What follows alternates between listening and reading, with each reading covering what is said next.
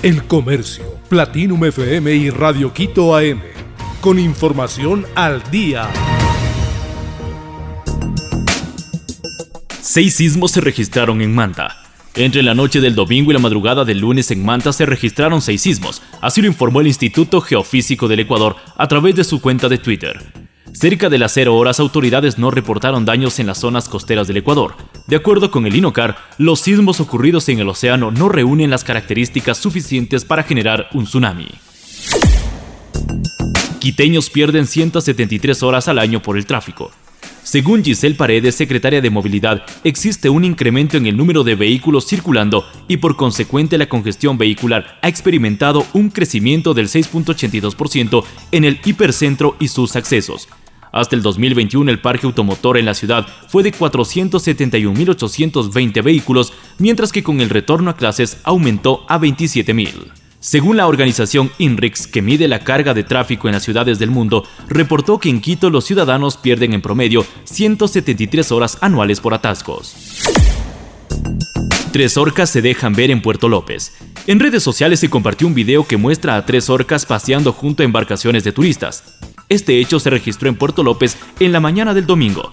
En la grabación se las ve salir sobre el agua dos veces mientras que los turistas admiran, fotografían y los graban.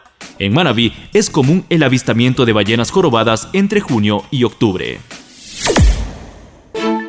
9 de octubre debuta ante el Deportivo Cuenca en la segunda etapa.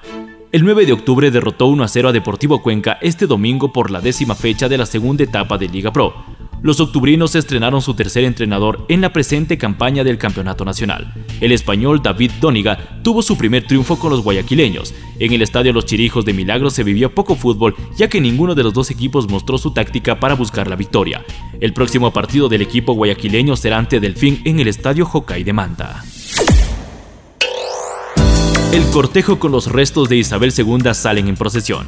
El cortejo fúnebre con los restos de la reina Isabel II salió este lunes del Palacio Real de Hollywood House en Edimburgo hasta la Catedral de Skills, donde el ataúd permanecerá hasta el martes cuando sea llevado a Londres, de cara al funeral de Estado el día 19 en la Abadía de Westminster.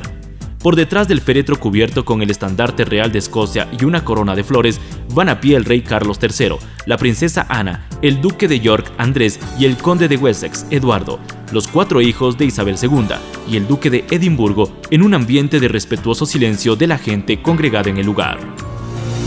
El Comercio, Platinum FM y Radio Quito AM, con información al día.